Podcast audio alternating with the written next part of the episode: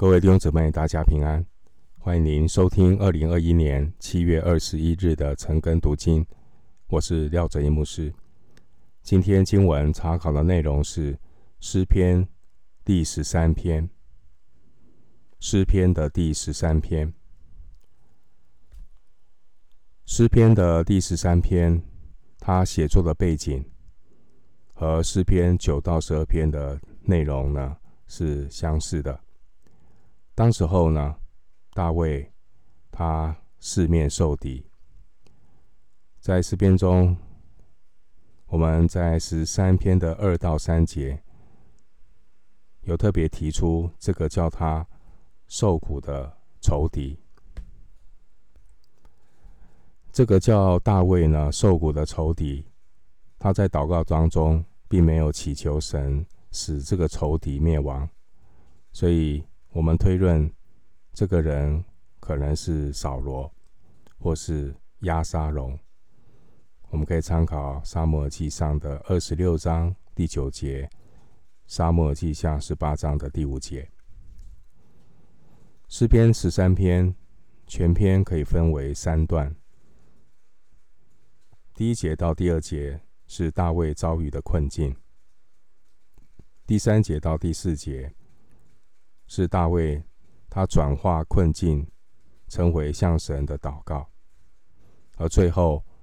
第五节到第六节，大卫他的心境借着祷告改变了，从焦虑和不安的心转变成为对上帝的欢呼喜乐。接下来，我们进入诗篇十三篇的本文，我们来看第一节到第二节，关于大卫遭遇的困境。十十三篇的一到二节。经文说：“耶和华，你忘记我要到几时呢？要到永远吗？你掩面不顾我要到几时呢？我心里筹算，终日愁苦，要到几时呢？我的仇敌升高压制我，要到几时呢？”第一节到第二节，大卫他面临三个危机。第一个危机是个人灵性的危机。第一节你看到大卫，他信心动摇，他甚至呢怀疑神是否已经把他忘记了。大卫也面临心境上的危机，他内心非常的挣扎，陷入忧伤当中。第三个危机是环境的危机。第二节我们看到他说。强敌升高，压制大卫。我们看到第一节到第二节，大卫有四次呼喊：“要到几时呢？要到几时呢？”表达了大卫在极度的困境中那种内心的伤痛。这句话“要到几时呢？”这是人类。在受苦的时候，总会发出的问题：到底苦难什么时候会过去？当苦难的时间一拉长，人靠自己的力量会发现，迟早都会动摇，会忍不下去。受苦的人发现，当苦难的时间一拉长的时候，人靠自己的力量的忍耐是那么的有限。无论你的忍耐和努力最后是不是成功，人类都要面对一个共同的苦难，那就是死亡。人类呢，只能够潇洒的面对死亡。人是怎么潇洒的面对死亡呢？就是透过文学的优美、哲学的洒脱。帮临死的人打麻醉剂，这些只能让你潇洒的面对死亡，但是我们没有办法办法越过死亡，最后要带来的问题。唯有耶稣的福音呢，才能够带领我们有出死入生的真平安。面对苦难，新约的保罗，他曾经三次祈求神挪去他身上的刺，而上帝对保罗的回应是：“我的恩典够你用。”我们学习信心的功课，成熟的信心就是即或不然的信心，即便苦难还在，总没有因为不幸而起疑惑，因为生命的焦点并不是苦难存不存在，苦难存在是个事实，所以生命的焦点。并不是在问苦难什么时候过去，生命的焦点不是问苦难存不存在，而是问上帝同不同在。神的意念高过人的意念，当然也包括苦难什么时候过去。我们无法过问上帝的安排，这就好比新约的圣徒。我们会期待耶稣赶快再来，那理由是什么呢？理由是希望苦难赶快结束。但我们能不能够体会到耶稣迟迟不来的原因？耶稣还没有再来，是因为主对世人的宽容。主不愿意有一人沉沦，乃愿人人都悔改。彼得后书三章九节，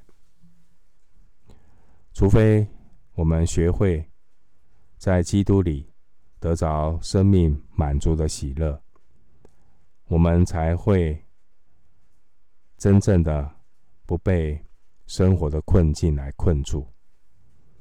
因为生命的意义并不是消极的忍耐痛苦，生命的意义不是只是在等待苦难过去。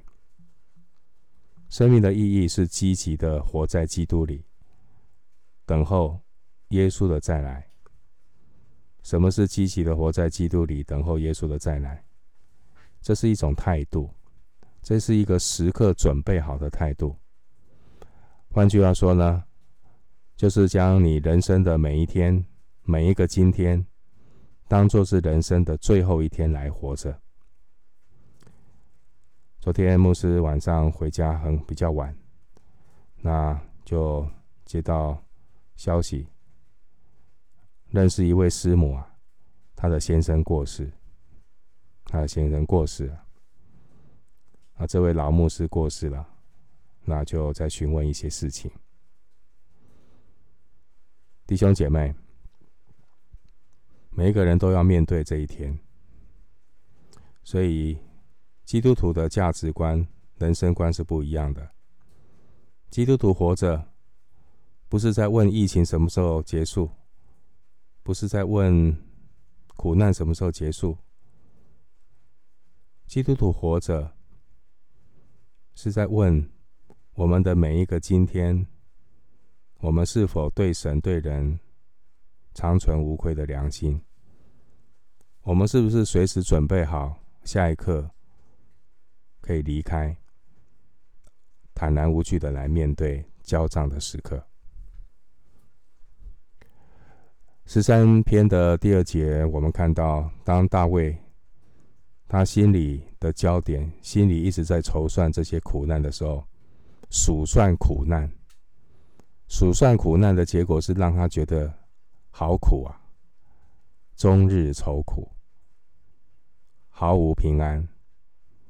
难以忍受，所以数算苦难的人，他会赞唱魔鬼赞美诗，整天就是呻吟、抱怨、怨天尤人。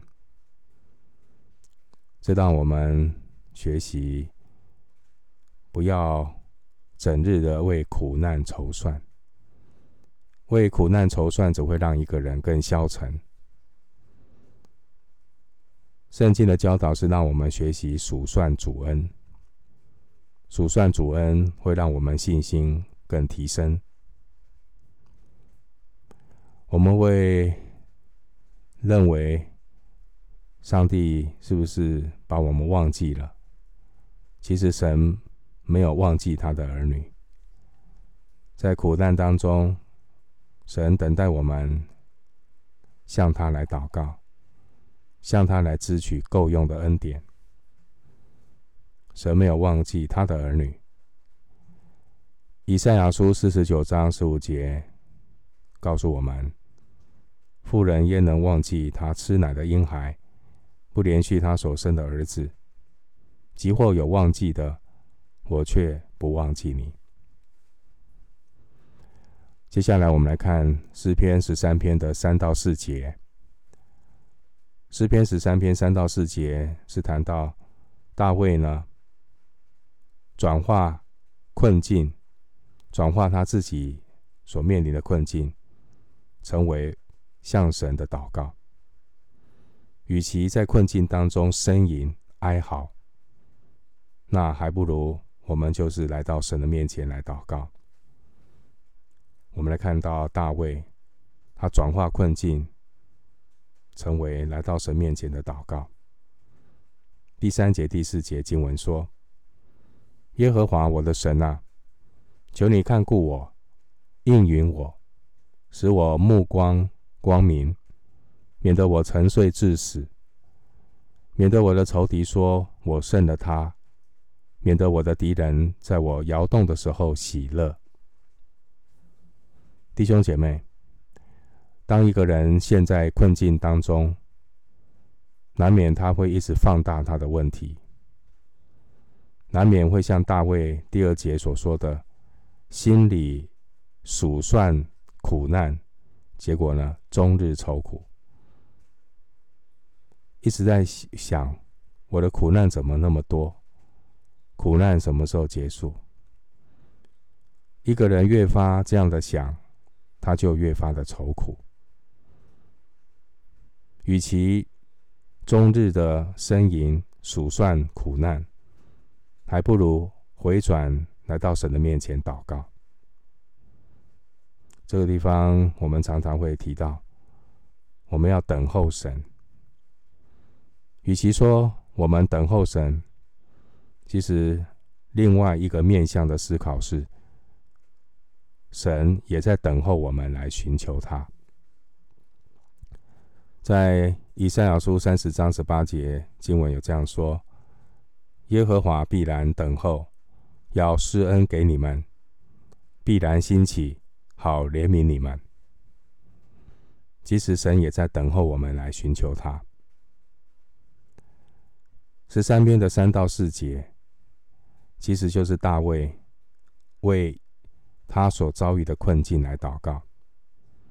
前面第一第一节到第二节，我们有看到大卫的困境。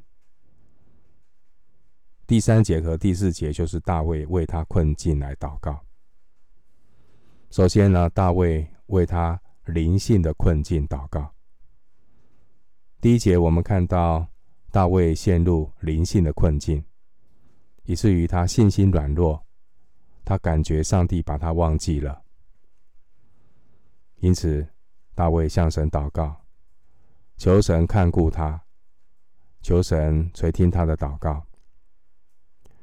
弟兄姐妹，并不是神把我们忘记，而是我们常常把神忘记，我们没有警醒祷告，导致灵性下沉，信心动摇。诗篇六十六篇二十节经文说：“神是应当称颂的，他并没有推却我的祷告，也没有叫他的慈爱离开我。”大卫他为自己灵性的困境祷告，大卫呢，他也为自己的心境的危机来祷告。在第二节，我们看到大卫描述他心境的危机，他心里筹算。终日愁苦，要到几时呢？大陆陷大卫呢？他陷入一种心境的危机，非常的愁苦。因此第三节，大卫他向神祷告，他求神使他眼目光明，免得沉睡至死。人呢，在遭遇困境的时候，难免心情会低落。会伤心难过，导致呢眼睛昏花，只看见困难，却看不到胜过困境的主。所以大卫他向神祷告说：“求神使他的眼目光明。”这让我想起当年耶稣复活之后，他曾经帮助两位往以马忤斯的两个门徒啊，重新的建立信心。耶稣恢复他们信心的方式，就是陪伴、询问、讲解圣经。建立信心。耶稣的方式是陪伴、询问、讲解圣经，建立信心。这是一个过程，这是一个信心恢复的过程。那我们学习陪伴，透过陪伴的过程询问，透过圣经帮一个人对焦。透过圣经的真理建立一个人的信心。这两位往以马忤斯的门徒，他们为什么忧伤难过？他们因为耶稣的受难感到沮丧，沮丧到一个程度，眼睛迷糊。路加福音二十四章十六节。到了后来，耶稣对他们讲解圣经。耶稣先陪他们走路，询问他们他们的感受，然后耶稣呢就对他们讲解圣经，从摩西到先知书，耶稣讲解基督论，透过真理打开他们的心。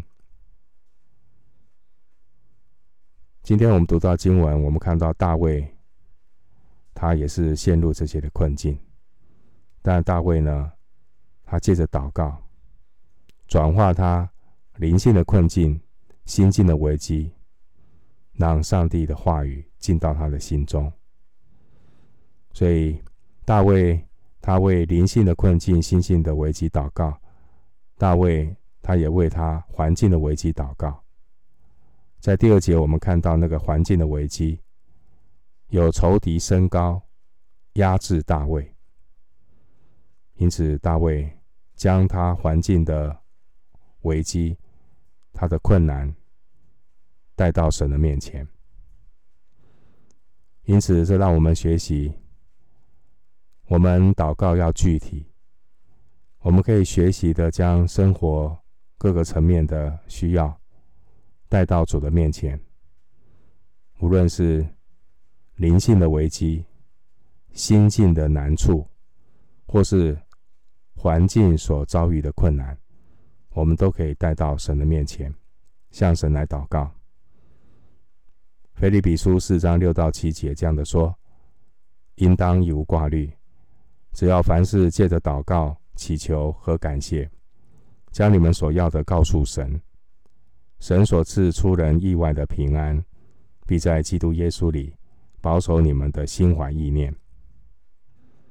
因此，我们看到十三篇第三节，大卫祷告说：“求神使他的眼目光明，免得我沉睡至死。”我们可以学习大卫的祷告，仰望神，向神祷告，求神让我们的眼目光明。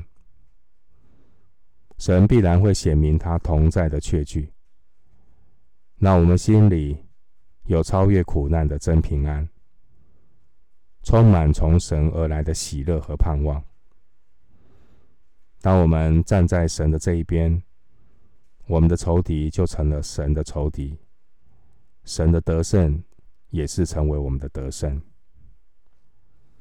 我们最后来看诗篇十三篇的五到六节，大卫他透过祷告改变心境，让焦虑和不安的心。转变成为对神的欢呼喜乐。我们来看第五节、第六节的经文。但我倚靠你的慈爱，我的心因你的救恩快乐。我要向耶和华歌唱，因他用厚恩待我。虽然救恩还没有临到，但大卫的心充满喜乐。虽然疫情还没有过去，但我们的心充满神同在的真平安。大卫祷告，转变他的心境，虽然环境还没有马上的改变。大卫心境的改变，从刚刚开始的吐苦水、数算苦难，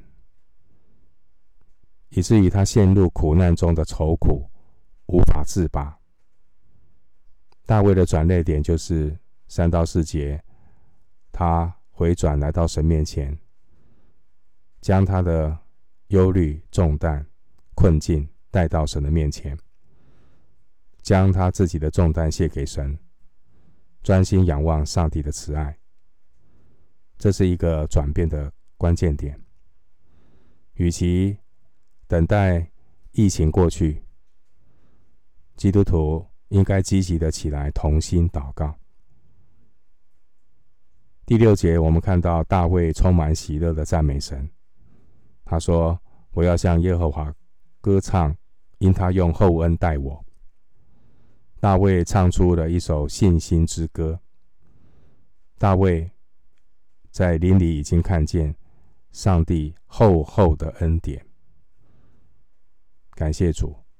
虽然环境还没有看到马上的改变，但是他的灵里已经看见上帝有厚厚的恩典，就如同主耶稣对保罗所说的：“我的恩典够你用，我的恩典是要在人的软弱上显得完全。”弟兄姐妹，今天我们学习大卫。他的祷告，祷告不是单向的自言自语，祷告更是要学习安静在神的面前，因为我们很容易受环境的影响。祷告最大的难处就是我们的心静不下来，所以我们就会一直放大环境的这些的苦难的讯息，我们的。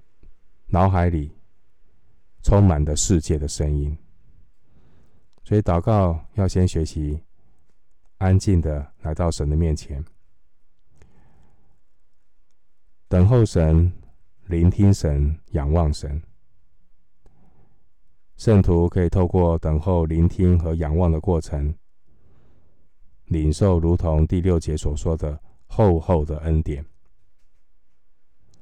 我们读大卫所写的诗篇，大卫所写的诗篇的结构，常常是在诗篇一开始的时候，大卫会诉说他很多他自己的困困境和困难，而每一次诗篇快要结束的时候，大卫却因为他仰望神，充满喜乐，向神欢呼歌唱。弟兄姐妹，困难或是仇敌会暂时让我们陷入困境。然而，这些的困难、这些的困境，也催逼着我们来到神的面前，来向他祷告。不只是我们要等候神，神也在等候我们来到他的面前，来倚靠他。来向他祷告，不只是为苦难过去祷告，为问题解决了祷告，而是更深的看见神是那位以变以谢的神，是是神是那位拯救我们到底的神，神是赐给我们有初始入生盼望的神，因此这些的苦难就成了自战至轻的苦难，是小菜一碟。算不得什么，那我们可以从苦难当中学习更认识神。那我们学习不是等待消极的等待苦难过去，而是积极的活在当下的每一天，做好准备，对神对人存无愧的良心。那我们能够积极的准备好，迎接今天的到来。让我们在生命的每一刻都在基督耶稣里，生命可以结出果子来，好叫我们都能够每一个时刻做好准备，预备下一刻上帝的带领，并且也可以在环境当中，在患难的里面唱出信心之歌。我们今天的经文查考。